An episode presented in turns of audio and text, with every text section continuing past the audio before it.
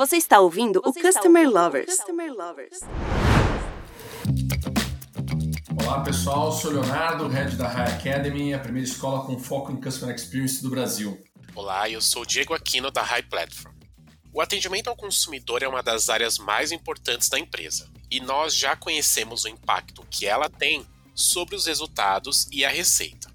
Dar atenção para essa área nem sempre é possível e muitas companhias optam por terceirizar esse serviço. Mas você já parou para pensar no impacto disso na experiência do cliente? Pois é, Diego. Por muitas vezes, contar com uma empresa terceirizada pode ser uma boa saída, visto que elas são especializadas e contam com tecnologia para levar a melhor experiência para o cliente. A revolução digital chegou com força nas empresas que cuidam do relacionamento com o consumidor. Algo que melhora não só a satisfação do consumidor final, mas os resultados das marcas. O tema do nosso episódio de hoje é terceirização no atendimento e o impacto na experiência com os clientes. E vamos nesse episódio conversar com Wellington Alves, Country Manager da Saitel Group. Seja muito bem-vindo, Wellington. E eu queria, para começar, que você contasse um pouco para a gente sobre a sua carreira profissional. Claro, pessoal, com certeza. É, primeiramente, gostaria de agradecer o convite, né, por estar aqui com vocês. Como havia dito, é um projeto que já ouvi alguns podcasts e admiro muito a iniciativa. Projeto muito legal que traz muita visibilidade aí sobre o nosso mercado. Então, eu sou Wellington, hoje eu estou como Country Manager da Saitel Brasil. Estou nesse mercado aí, já vai, vão completar 18 anos. Iniciei lá atrás como jovem aprendiz então comecei na área nesse cargo, fazendo atendimento ao cliente e desde então aí passei por todas as etapas necessárias, né? Fui analista júnior, fui analista pleno, fui coordenador, gerente, gerente sênior e tudo mais. Tenho bastante conhecimento na área, passei por praticamente qualquer tipo de, de atendimento aí, seja saque, vendas, cobrança, retenção, atendimento presencial, já cuidei de projetos assim também, de alta complexidade, de baixa complexidade, back office e tudo mais. E hoje venho aí liderando o time da, da Saitel Brasil. Com, hoje estamos aí com aproximadamente 5 mil funcionários e fazendo um trabalho muito bonito aqui, não só no Brasil, mas também no mundo. Muito bom. Wellington, a primeira pergunta ela é bem objetiva e eu queria saber se terceirizar o atendimento com o consumidor é recomendado para todas as empresas e qual o impacto da digitalização nesse processo.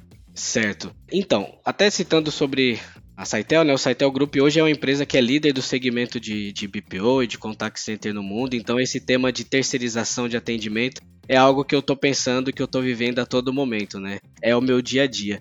E hoje eu diria para você que sim, terceirizar é uma ótima opção porque você vai estar colocando ali aquela parte do seu serviço na mão de especialistas, né? Até faço uma brincadeira que muitas vezes a empresa ela é especializada lá na fabricação de tênis, por exemplo, na fabricação de, de veículos, na manutenção daqueles veículos e tudo mais, mas ela acaba não sendo especialista na parte do atendimento ao cliente em seus canais de contato. Então, colocando esse atendimento na mão de especialistas, ela terceiriza esse, essa expertise e consegue ter um atendimento, inclusive, com muito mais qualidade, com muito mais direcionado ao seu cliente final para que ele seja abrangido ali em todos os canais que ele necessita, né, fazendo toda a sua jornada hoje muitas empresas têm esse receio né, de, de, terceirizar o seu serviço, pensando que fazendo aquele, aquele processo de terceirização ela vai perder parte né, do seu contato com o seu cliente final. Mas para nós o ideal é que o, que o cliente final ele não tenha impacto nenhum.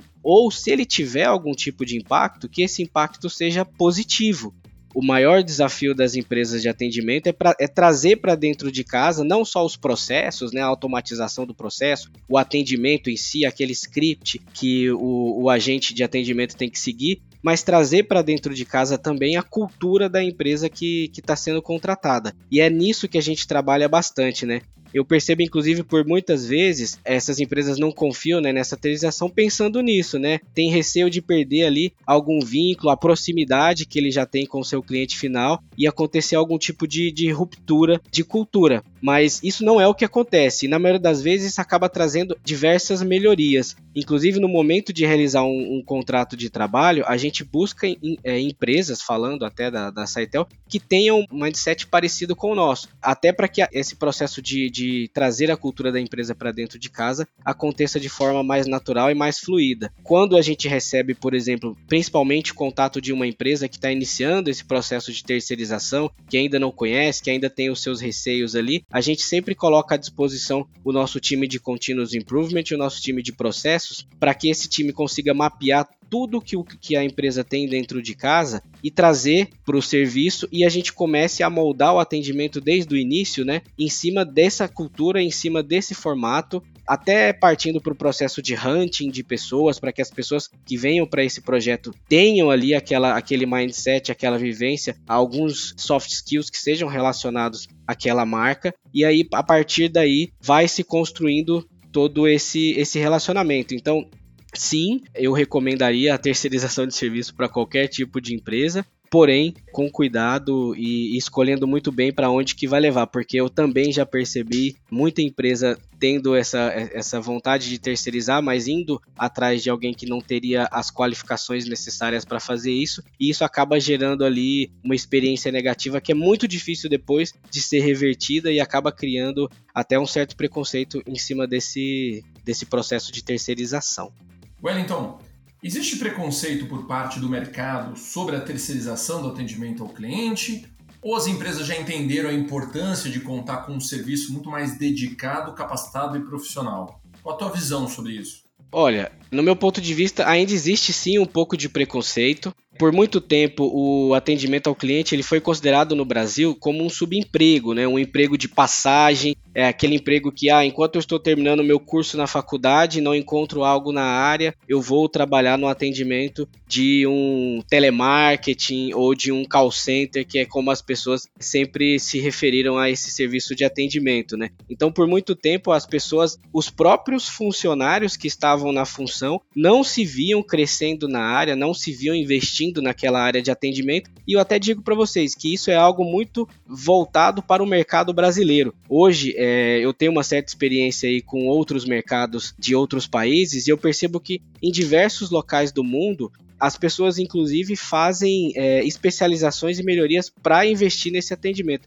Vou citar um exemplo, por exemplo, aqui um exemplo, por exemplo, engraçado, né? Mas vou citar um exemplo para vocês. Na Nicarágua, no Panamá, as pessoas elas fazem, por exemplo, intercâmbio nos Estados Unidos, vão para fora para ficar com, com o inglês aí 100% para voltar para o seu país e trabalhar em um serviço de, de, de contact center, fazendo atendimento bilíngue é, offshore, nearshore, fazendo atendimento para os Estados Unidos ou outros países de língua inglesa. Então, quando a gente traz para o nosso mercado brasileiro, quando a gente traz para cá, a gente percebe que, ao contrário, e até pelo formato com que se iniciou esse serviço de atendimento aqui no Brasil, ainda é visto com um certo preconceito pelo cliente contratante, pelo funcionário e até pela sociedade, né, o público em geral. Mas eu percebo que esse preconceito ele vem mudando, né? Porque antigamente, é, qual era o, o, o tipo de, de atendimento que se contratava das empresas terceiras? Era aquele famoso call center, né, com aquele espaço enorme, com milhares de posições de atendimento, onde ficavam aquela quantidade enorme de pessoas fazendo um atendimento básico e de complexidade baixa, né, aquele atendimento clássico pelo telefone que as pessoas chamam de call center. Então,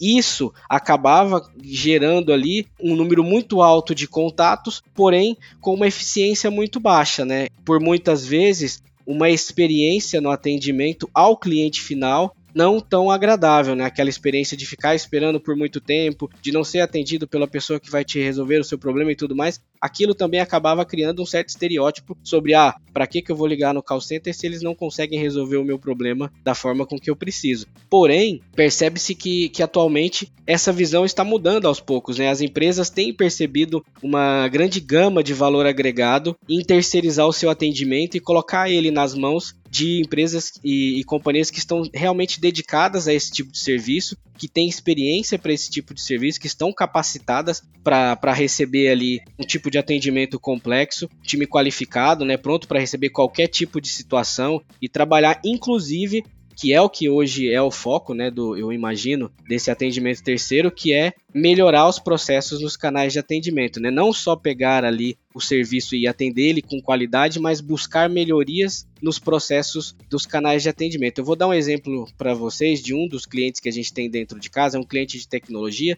e o meu papel nessa, nessa conta hoje fazer um atendimento onde eu tenho que pegar 10% de todos os atendimentos que o cliente teve necessidade de um suporte técnico daquela empresa, seja um suporte técnico onde o técnico foi até a residência do cliente, ou aonde ele teve que levar um equipamento dele em uma terceirizada, ou ele teve que entrar em contato através do, do canal de atendimento. Então, independente de como ele necessitou daquele suporte técnico, eu pego 10% desse, desses contatos que ele teve necessidade de reparo e eu faço um contato com esse cliente para entender como foi a experiência dele o que ele teve de, de bom, o que ele teve de ruim, o que ele recomenda mudar, o que ele recomenda manter. E eu faço isso hoje para o Brasil, para América Latina, para o Caribe e, inclusive, é um serviço em outras línguas. Então, onde já se viu, né, no passado, um serviço de, de, de contact center fazer esse tipo de trabalho. Mas aí o trabalho não finaliza até aí. Eu tenho, inclusive, dedicado para esse cliente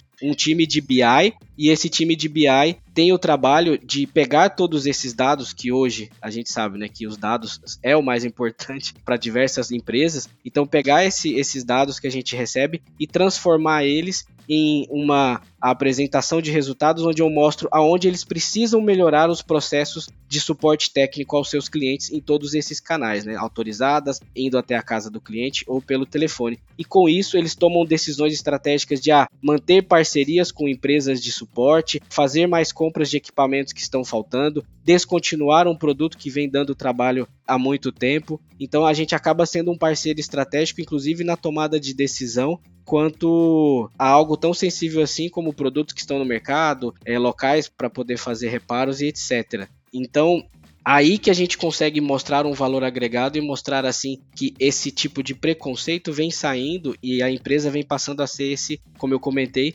parceiro estratégico na tomada de decisões dessas empresas, né? E aí eu até citaria, é, fazendo um, um adendo ao momento atual que estamos, né? Que mudou também e apesar de ser um momento muito trágico na, na, na nossa história da humanidade, mas a percepção do, do, da terceirização mudou durante a pandemia e se percebeu uma grande valorização do serviço de atendimento ao cliente. Eu estaria um fato que foi primeiro aquele fato de que foi considerado pelo governo um serviço essencial, então fez com que as pessoas parassem para pensar e entender um pouquinho mais sobre o serviço de atendimento, né? Quando foi classificado naquele momento lá de, de lockdown, de paralisações e tudo mais, que o serviço de atendimento ao cliente não poderia parar porque ele era algo essencial e as pessoas começaram a perceber realmente que teriam uma certa dificuldade em diversos aspectos, em diversos canais e para resolver diversos problemas se aquele tipo de serviço fosse paralisado. Acabou se criando até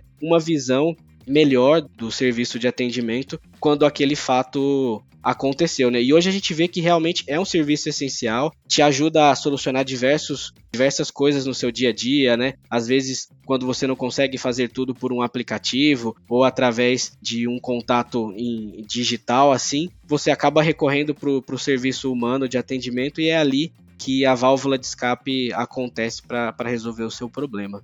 Wellington, como que as empresas terceirizadas trabalham para cuidar da experiência do cliente? E você pode trazer algumas ações que a Saitel realiza?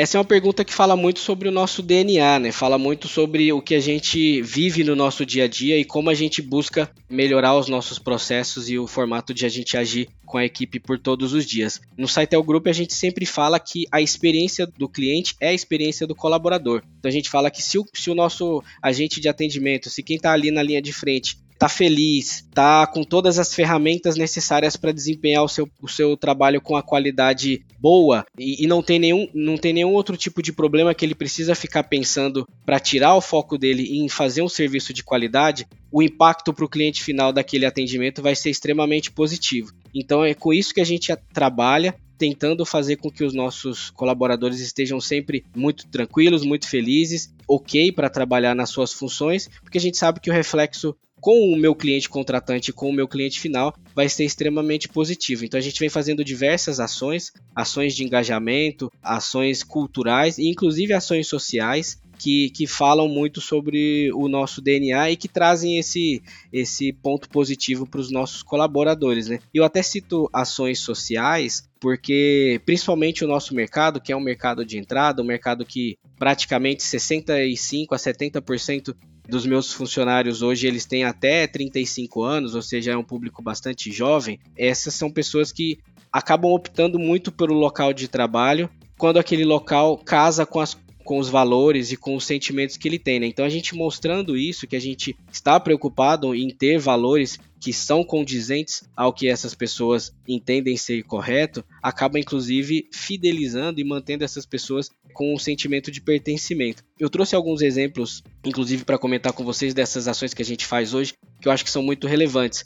Hoje a gente tem uma ação muito bonita na, na Saitel, que é empregabilidade para refugiados. Então hoje Inclusive no mês de novembro, finalzinho de novembro, início de dezembro, a gente foi receber um contato da ONU, em que a ONU trouxe para a gente a informação que, a, que o Saitel é, Group aqui no Brasil era o segundo maior é, empregador de refugiados no país. Né? Então a gente às vezes está fazendo o nosso trabalho ali do dia a dia sem, inclusive, se preocupar com, com atingir números iguais a esse, até porque a gente nem imaginava. E aí receber um contato dele foi muito positivo. Então a gente tem hoje com a ONU um programa especializado para refugiados, temos um compromisso para contratar. Hoje eu tenho 750 refugiados contratados na Saitel, a sua grande maioria é refugiados políticos da Venezuela, mas a gente também tem refugiados de guerra da África, de países como Congo, Costa do Marfim, que a gente contrata para prestar atendimento em francês. E são pessoas que geralmente são muito bem qualificadas, que trazem um impacto muito positivo para a empresa, que entregam resultados acima da média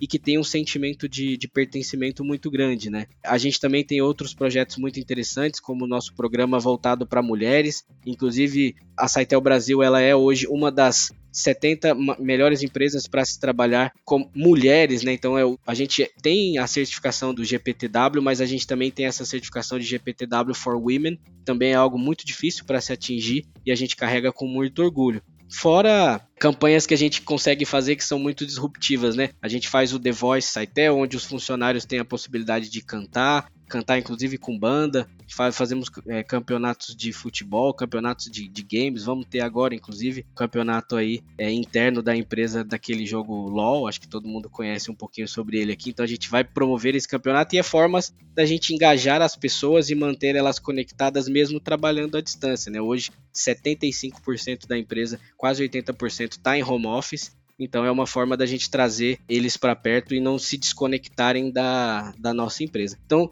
é, respondendo a sua, a sua pergunta, né? Como que a gente trabalha para cuidar da experiência do cliente, a gente foca na experiência do colaborador porque a gente sabe que isso vai dar frutos do atendimento. Wellington, a área de relacionamento com o cliente possui um estereótipo que vem sendo carregado ao longo dos últimos anos. Como aqueles velhos estigmas do atendimento ao cliente foram apagados? Por exemplo, repetir a história várias vezes, enfim. Como você vê isso?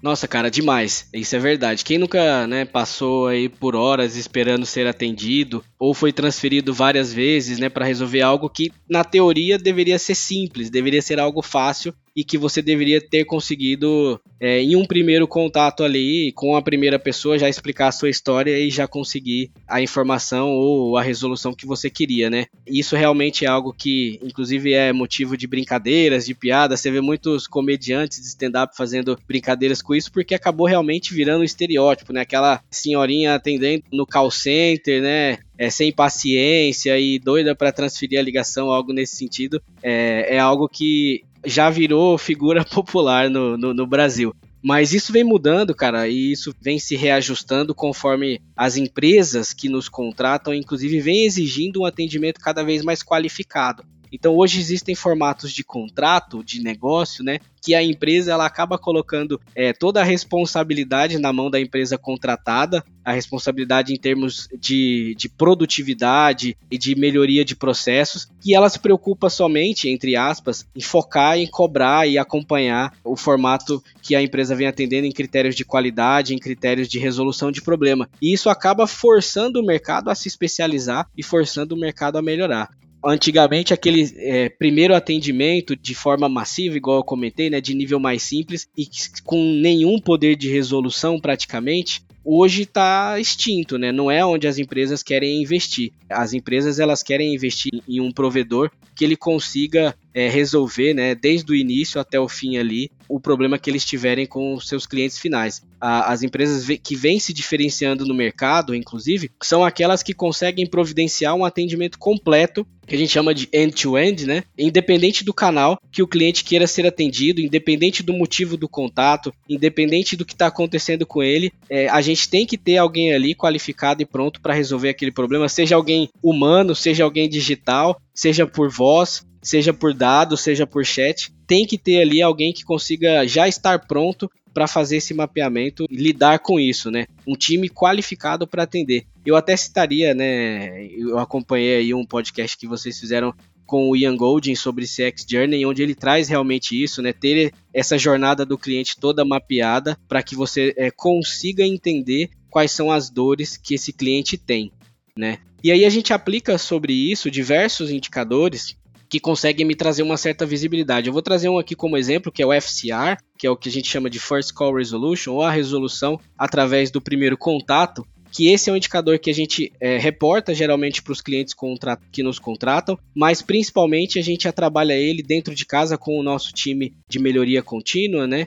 Que são profissionais todos com Black Belt em Six Sigma, com bastante certificação e cientistas de dados que conseguem avaliar como melhorar o poder de resolução do time de atendimento, né? empoderando esse analista com escopos e alçadas melhores, transformando ali o formato de atendimento para algo que a gente entenda que vai dar resultado, testando né? Eu, eu sou muito adepto à, à, pilotagem, né? Então eu sempre divido muito com os meus clientes. Olha, eu vamos pilotar um formato assim, porque eu acredito que pode, pode ser algo positivo para o seu atendimento. Se não for positivo, pelo menos a gente tem lessons learned em cima daquilo, a gente consegue trabalhar para melhorar no futuro. Eu acho que sempre é válido pegar um pedacinho né, e fazer um teste. Então é isso que a gente vai fazendo e com isso a gente vai tendo melhorias que atuam diretamente na experiência do cliente final. Outro ponto que é importante é qualificar o atendimento para que esse atendimento saiba a, a acolher e entender o cliente quando ele nos contata, né? Isso porque em diversos casos eu não vou conseguir resolver o problema que aquele cliente está enfrentando. Muitas vezes o cliente já liga bastante insatisfeito. Vou dar um exemplo.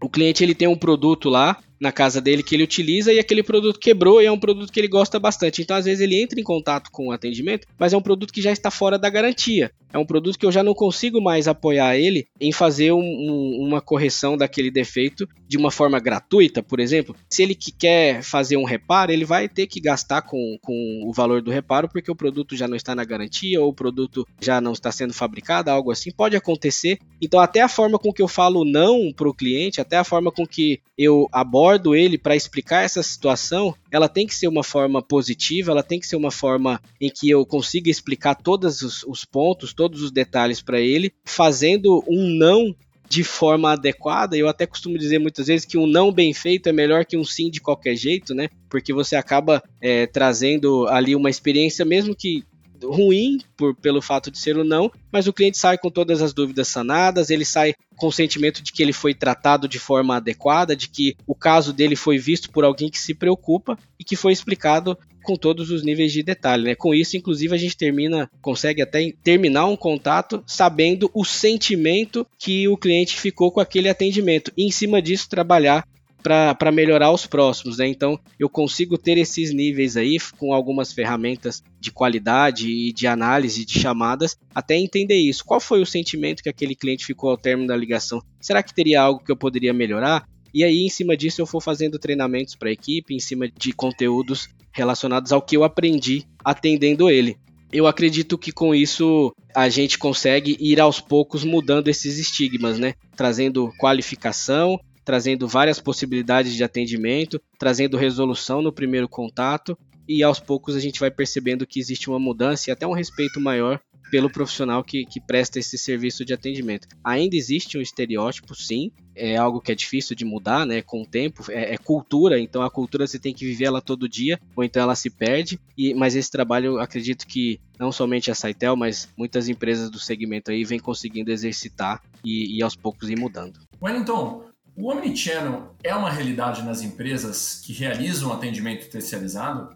Quais foram os desafios para a mudança no comportamento do mercado ao longo dos últimos anos? Certo, cara. É sim, é uma realidade. E, e, eu digo ainda que as empresas que ainda não se adaptaram a esse movimento, elas estão realmente fadadas a participar de um nicho muito pequeno do mercado ou até ter sérios problemas assim de conseguir um share de algum cliente ou de conseguir manter um contrato que ela já tem hoje, né? Se ela não oferecer um serviço de omnicanalidade assim, ela acaba se complicando porque é o que o cliente vem buscando, seja por critérios financeiros ou seja por uma experiência melhor ao seu, ao seu cliente final, né? Os clientes contratantes, eles estão fugindo do modelo de prestação de serviço de 20 anos atrás, né? Onde eu focava em um nicho e era especialista só daquele nicho. As empresas querem hoje um parceiro que eles consigam ser estratégicos no momento de, de, de deixar ali o seu contato, né? Que eles consigam trazer melhorias, que eles consigam entender melhor como que é a cultura e como que é os desejos do seu cliente final.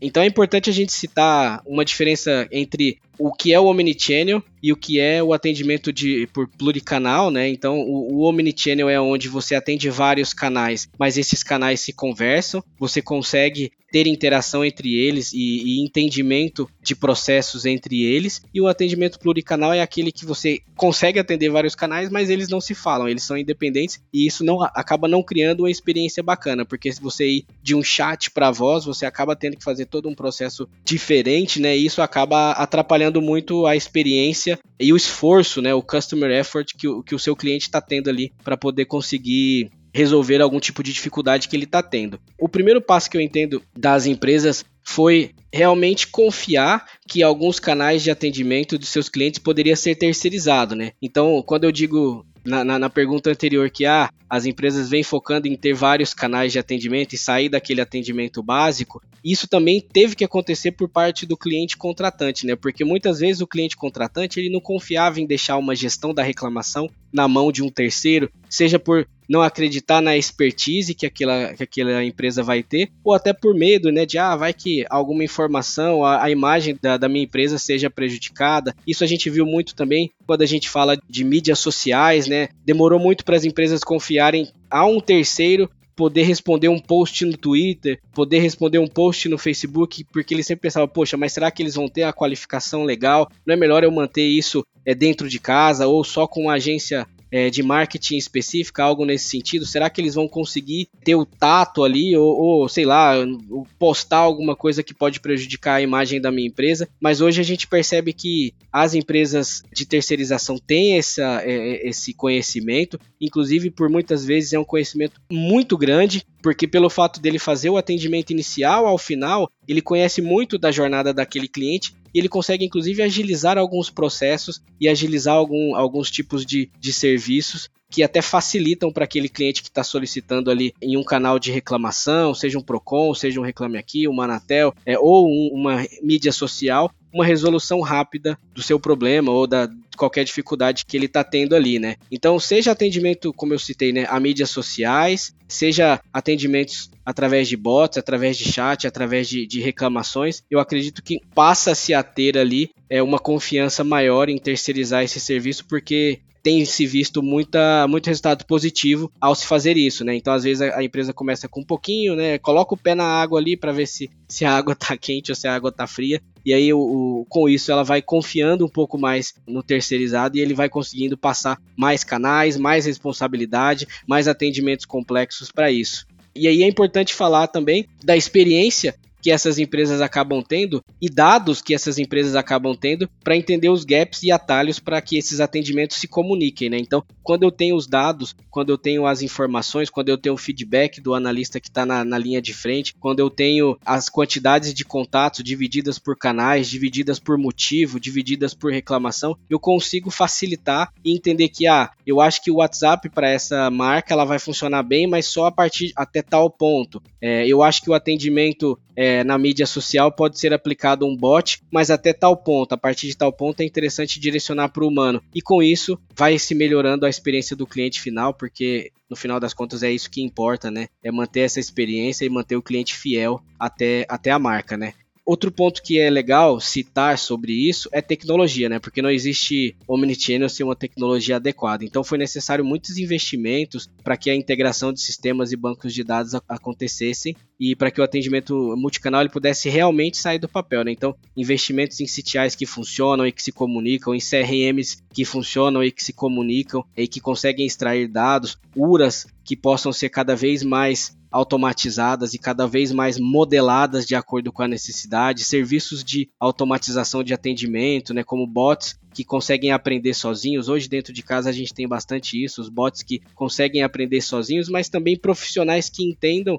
desses bots, que consigam ensinar eles ali conforme as coisas vão mudando. E eu acho que então não só a gente ter é, as informações, mas saber lidar com elas. Então eu focaria aí que o Omnichannel ele vem sendo uma realidade, mas ele também precisa ser trabalhado é, dia após dia aí, seja com automação de processos, melhoria de tecnologia, quanto especialização do, do, do público que vai participar desse atendimento, né, dos profissionais envolvidos. Hoje entendemos que a terceirização do relacionamento com o consumidor pode ser muito positiva para os negócios da empresa. E a companhia que realiza esse serviço deve ser uma parceira estratégica da empresa contratante. Wellington, muito obrigado pela sua participação aqui no podcast e eu gostaria que você deixasse um recado final para nossa audiência. Claro, obrigado aí pela mensagem. Eu concordo com você, né? Eu acho que além de tudo, hoje, o parceiro que está trabalhando na terceirização do, do atendimento, ele realmente tem que ser um parceiro estratégico, ele realmente tem que entender as dores e as dificuldades que, que o cliente estiver é, passando e trabalhar em cima disso para melhorar os processos. É, ele tem que entender que ele está ali como um especialista, então, como tal, ele tem que agregar, ele tem que melhorar os processos, ele tem que buscar oportunidades para que a empresa contratante entenda que ele realmente se preocupa e que ele realmente é alguém que pode ser confiado, inclusive, nas decisões para o rumo que a empresa vai tomar. Eu sou muito feliz em dizer que hoje o Saitel Group ele é uma empresa sim. Eu estou trabalhando nessa empresa já há quatro anos e eu vivo isso no meu dia a dia e é parte do que eu sempre estou passando para o meu time para a gente seguir. Então eu fico muito feliz em conseguir ser sim para os meus clientes um parceiro estratégico. É, agradeço muito o convite de vocês para estar tá aqui. Foi um prazer. Espero ter contribuído, espero trazer algum tipo de, de informação aí que vocês possam tirar para o dia a dia de vocês, seja em formato pessoal ou profissional. Novamente gostaria de de dizer que o Customer Lovers, esse projeto é um projeto muito bacana, que, que dá voz e ajuda, inclusive, a diminuir esse preconceito, para diminuir esse estigma que o nosso mercado tem. Então, fico fe muito feliz em contribuir para isso. E, novamente, muito obrigado pela oportunidade, pessoal. Wellington, a gente que agradece a sua contribuição para toda a nossa comunidade. E pessoal, continue nos acompanhando nos nossos canais no YouTube e no Spotify porque tem muito mais conteúdo bacana e pessoas super interessantes para serem entrevistadas e compartilhar esse conteúdo com vocês. Até mais. Tchau, tchau. Você acabou de ouvir o Customer Lovers, o podcast da High Platform. Dá uma acessada no nosso Insta e se liga no conteúdo que rola por lá.